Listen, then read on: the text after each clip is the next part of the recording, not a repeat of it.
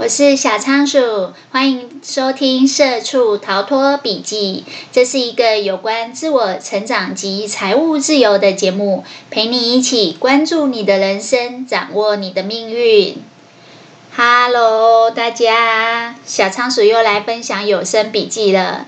今天要分享的这本书呢，书名叫做《高敏人的职场放松课》。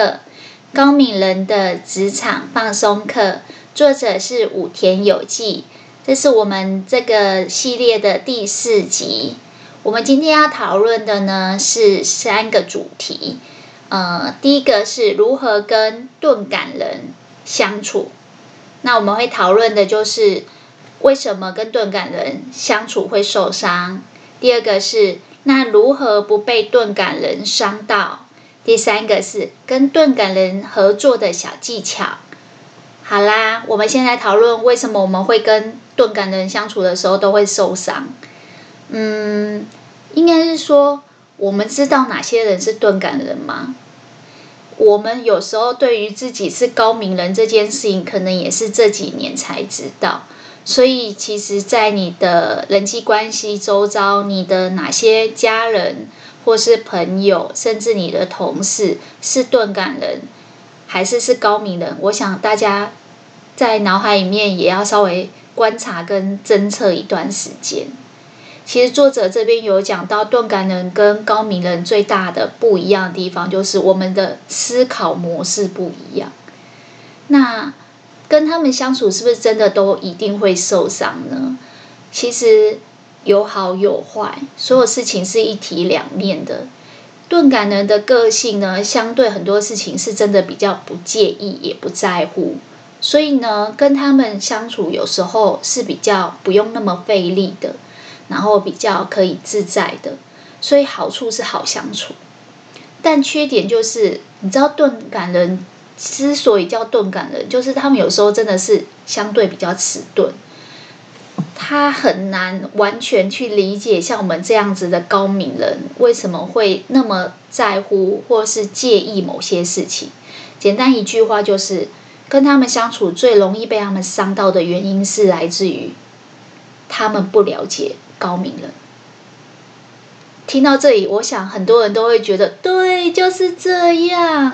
我觉得钝感人根本不懂我，我妈就是钝感人，我谁谁谁就是，我男朋友就是，对。但我告诉你，这一个作者呢，在这里这一本书跟上一本书最大的差别是，他不会只是告诉你高敏人的人格特质，或是钝感人的人格特质，他会告诉你要如何跟他们相处。那我们之前有讲过，要找到方法，最好的。第一个步骤就是先找到原因，所以为什么我们跟钝感人相处会受伤？对，他们不了解我们。那除了这个以外呢？还有一个就是我们也不能接纳个体的差异。简单来讲，就是钝感人不了解我们，而我们也没有办法去接受说有人不懂我们，就是我们没有办法接受说人跟人之间真的是一样。米一一种米养百样人，真的是人跟人之间就是有差异。为什么这么说呢？作者有分析说，我们高敏人呢，在价值观上面呢，想法就是跟钝感人其实有很大的差别。我们可能是在感官的感受上面比别人还要细腻，然后比别人感受力还要强，所以。我们因为有这个细腻跟感受力比较强的特质，所以我们感受很多事物的强度就会跟他们有很大的差距。那相反的呢，钝感人他就是因为没有这种细腻的感受力，所以他常常会不懂你，常常会猜不透你的心。那我们因为很细腻，很能够猜得懂别人的心思，或者猜得懂别人的想法，所以呢，我们就会觉得。我都可以，你为什么不行？事实上，作者一直在讲这句话，就是要接纳自己跟别人与众不同，就是我们跟别人有差异，也要接纳个体跟个体之间的差异，因为唯有你愿意接受，好啦，我就是跟你不一样，我就是比较敏感，你就不会再自己攻击自己，说自己是敏感，你会觉得你是敏锐，你是洞察力好，你是有思考能力。别人觉得你太敏感，毛太多，你会觉得说没有啊，我这是比较细腻，你们没有办法感受到我们的很多好处。相反的，就是当你希望对方了解你，可是他常常不了解你。假设他是你的另外一半，他就是很迟钝，什么事都不在乎，虽然好相处，但常常很多事情就是惹毛你，他对你很不了解。但你呢？你有接纳你跟他的差距吗？如果你是高敏人，你要先接受一件事情，他就是钝感人，他就是跟你有差异，感官跟感受上面先天就有差异。你对身体觉得很疲劳的事情，他可能觉得嗯还好，有一点点，旅行三天有一点点，可是你可能已经是累炸了。你的情绪可能开心或悲伤是很敏锐的，你看韩剧会大哭，他可能在旁边说，这有什么好哭的？你会觉得什么东西？我觉得作者一直在强调一件事情：我们不要去要求别人理解我们高敏人，但是我们也要理解他们钝感人跟我们的差距。怎么说呢？有时候钝感人他真的就是比较不擅长顾虑别人的感受，因为他就是没有我们这种细腻的心思跟洞察力，所以他们很多事情讲出来，你会觉得不经大脑。其实他只是。没想那么多，并不见得真的是坏心眼。可是我们很容易觉得，这什么啊？怎么会有这种想法？好怪哦！拜托，傻眼猫咪。所以，当你有这种想法的时候，你就会有一种陷入人我之间的差异，就是人就是他人，我就是我自己。你跟我的差异，只要是非我族类，你就傻眼猫咪。事实上呢，很多人人是要相处的。了解以后，你会发现他其实人很不错。呃，小仓鼠前一阵看一部片，是瑞主演的，就是那个金泰熙的老公瑞，他主演那个鬼医生。他里面呢，就是演到说他是一个医术非常高明的外科医生。呃，我不会剧透，只是讲那个梗概而已。那他刚好在呃戏剧的一开端就出了一点意外。然后灵魂出窍，但是他还没有死掉，可能只是一个呃脑脑死的状态，或是就是植物人的状态。那因为呢，他是一个很喜欢救人的医生，但是因为他医术很高明，所以他平常表现出来的状态就是很拽，然后很不屑那些。我觉得韩剧很有趣，他讲说这个叫“东手”，就是“东”就是他们大便的意思，就是死。大便米田共的意思，然后说东手就是大便手，就是死手，就是那个手很不不巧的。我不知道大家知不知道，外科医生就是要靠一双很灵巧的手去做手术，哦，开肠破肚肚以后之后要去做一些嗯，就是那个缝合啊，或者是在里面找出你里面的肿瘤啊，然后做刮清的动作，那。他有一个学弟呢，是那个金范演的。然后这个男生呢，他是一个很会念书，但是外科手术很不在行的。那算是助理医生，就是比较之前的医生。那因为热瑞呢，灵魂出窍以后，他虽然想救人，可是因为他就是灵魂在医院附近，所以他不得已去附身的这个金犯。那金犯是一个平常手术很差的人。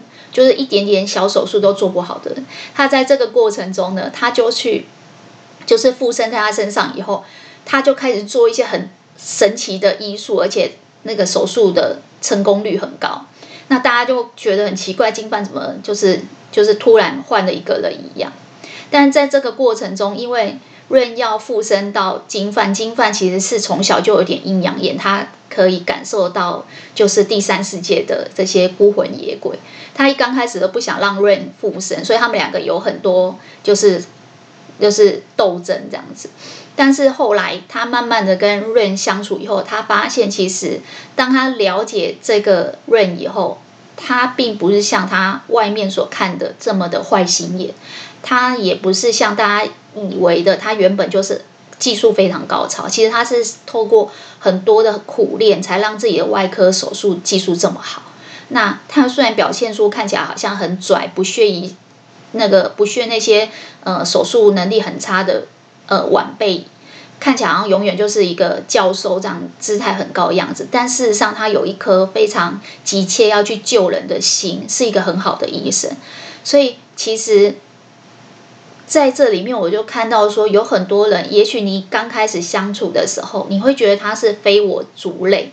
呃，他跟你有很大的差异，你没有办法去接纳他。但实际相处跟了解以后，你会发现这种人其实很不错。在这个作者里面就有讲到说，钝感人其实就是有点像这样，他们只是个性比较不擅长去顾虑别人的感受，没有想那么多，所以你会觉得他好像很奇怪，呃，跟你差距很大。事实上，他们并不是坏心眼的人，他们其实。认真深入相处以后，你会发现他们的人其实很不错。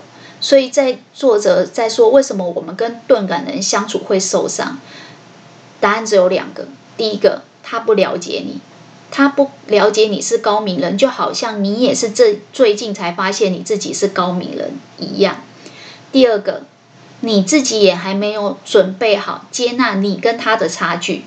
你有了解钝感人的感受吗？我想。了解才能够去面对问题、解决问题。如果都没有愿意去面对这个差距、去接纳这个差距，基本上就很难走到解决问题。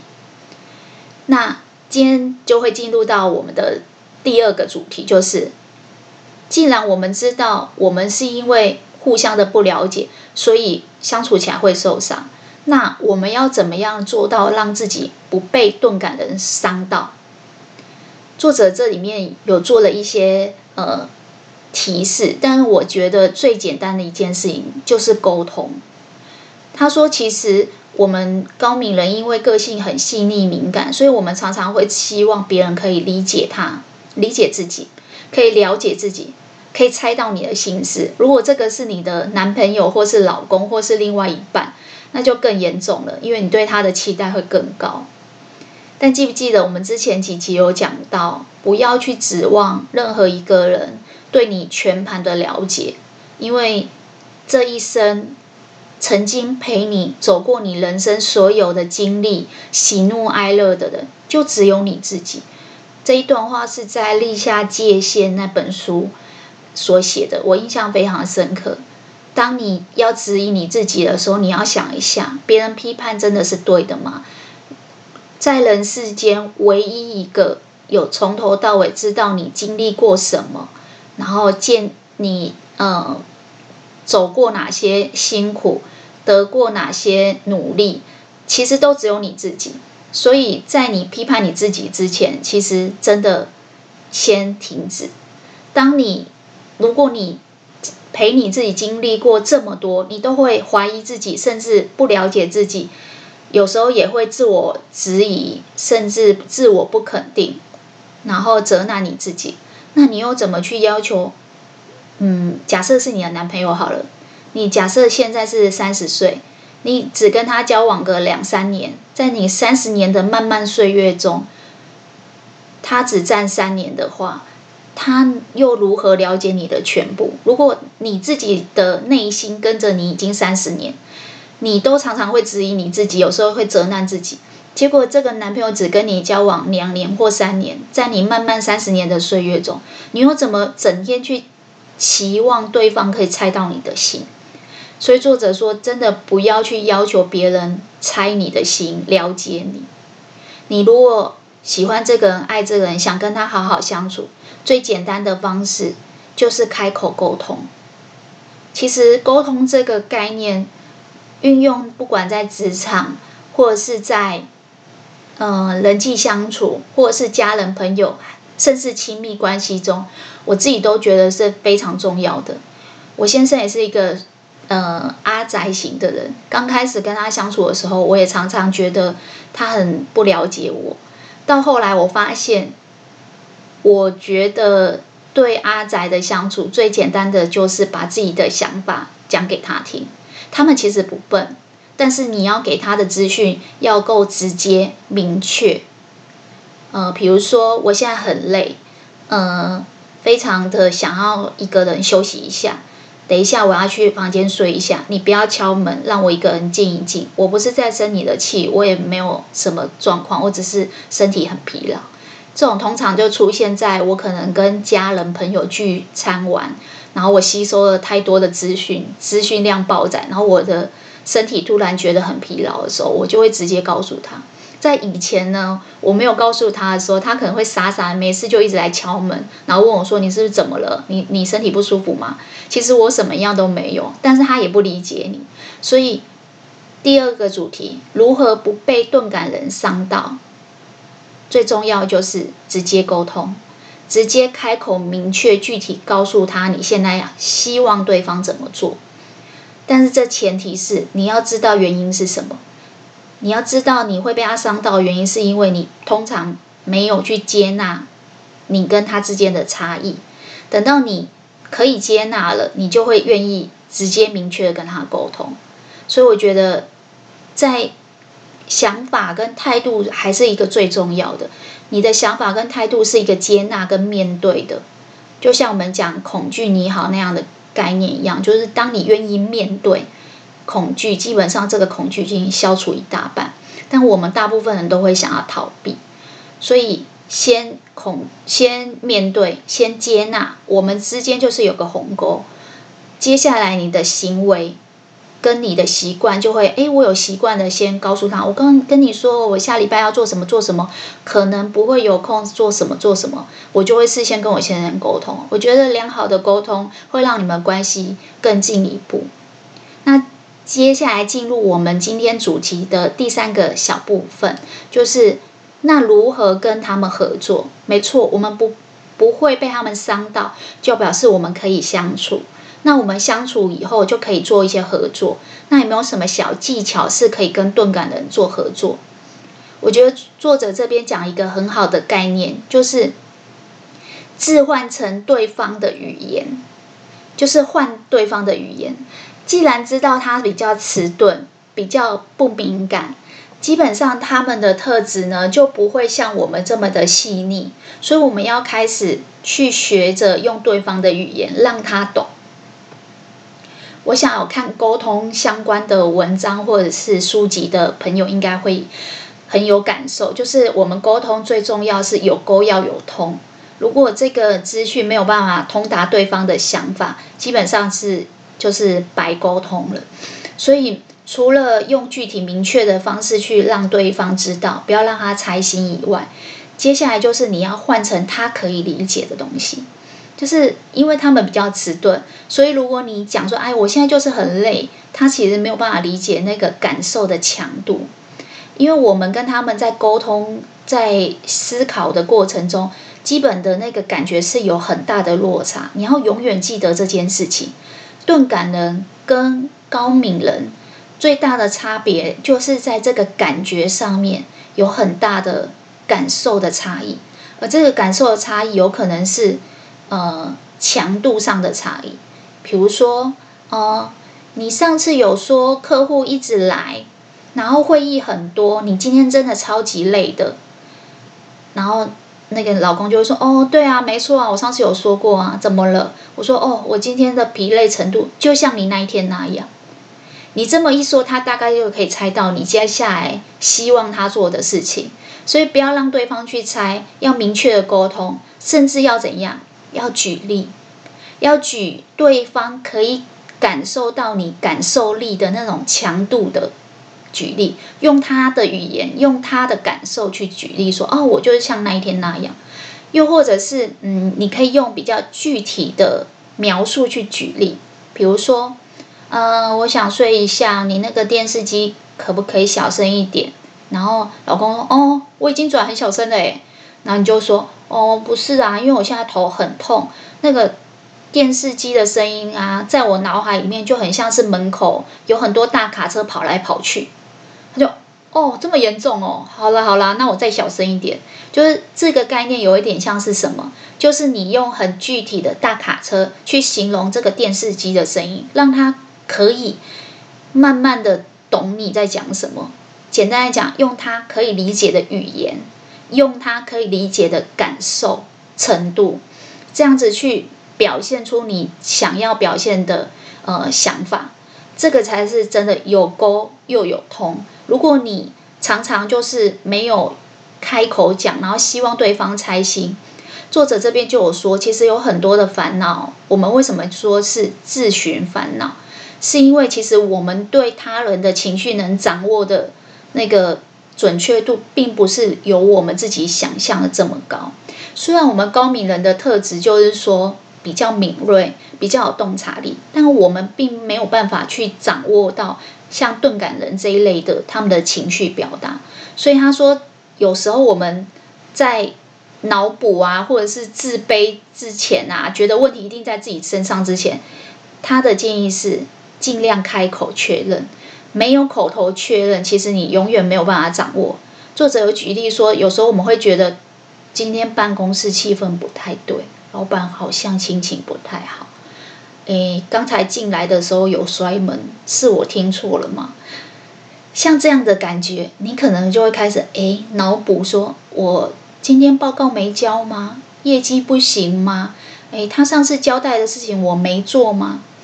他说：“像这一类的事情，你很容易就是把问题归在自己身上，然后觉得在办公室很紧绷，然后有压力。”他说：“其实有时候你开口一问，你可能会发现老老板的确是真的心情不好，真的是在生气，但他气的并不是你，可能是他家小孩今天又怎么了。